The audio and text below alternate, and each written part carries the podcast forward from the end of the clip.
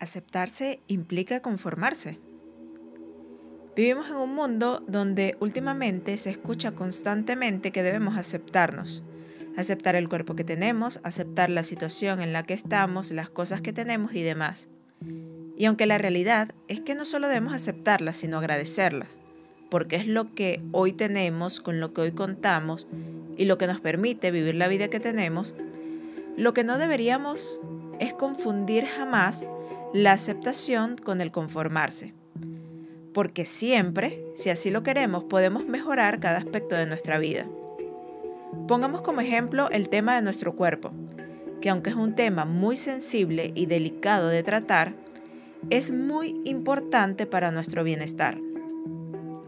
Lo coloco de ejemplo porque cada vez se habla más de aceptarse, de aceptar como somos, de aceptar nuestros mal llamados defectos físicos solo por no adaptarse a diferentes estándares de belleza, de aceptar que de cierta forma no encajamos en una perfección esperada. Y la verdad es que, por un lado es cierto, debemos, como lo dije al principio, no solo aceptar cada detalle de cómo somos, sino agradecer que estamos vivos y todo lo que eso implica. Pero también lo que no debemos confundir jamás es ese aceptarse y amarse como hoy somos con conformarse.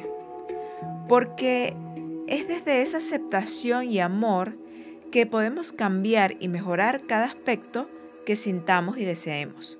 Eso sí, no basado en lo que se espera y se estandariza como lo correcto, no, sino desde lo que sintamos y queramos de corazón, lo que sintamos que nos dará un mayor bienestar, que lo hagamos por nosotros y para nosotros. Por eso te invito a que en un momento tranquilo y dedicarte tiempo, veas y aceptes con amor lo que eres, cómo eres, y desde ese mismo amor y autoaceptación, reconozcas todas esas cosas que quieras mejorar y empieces a trabajar en ello.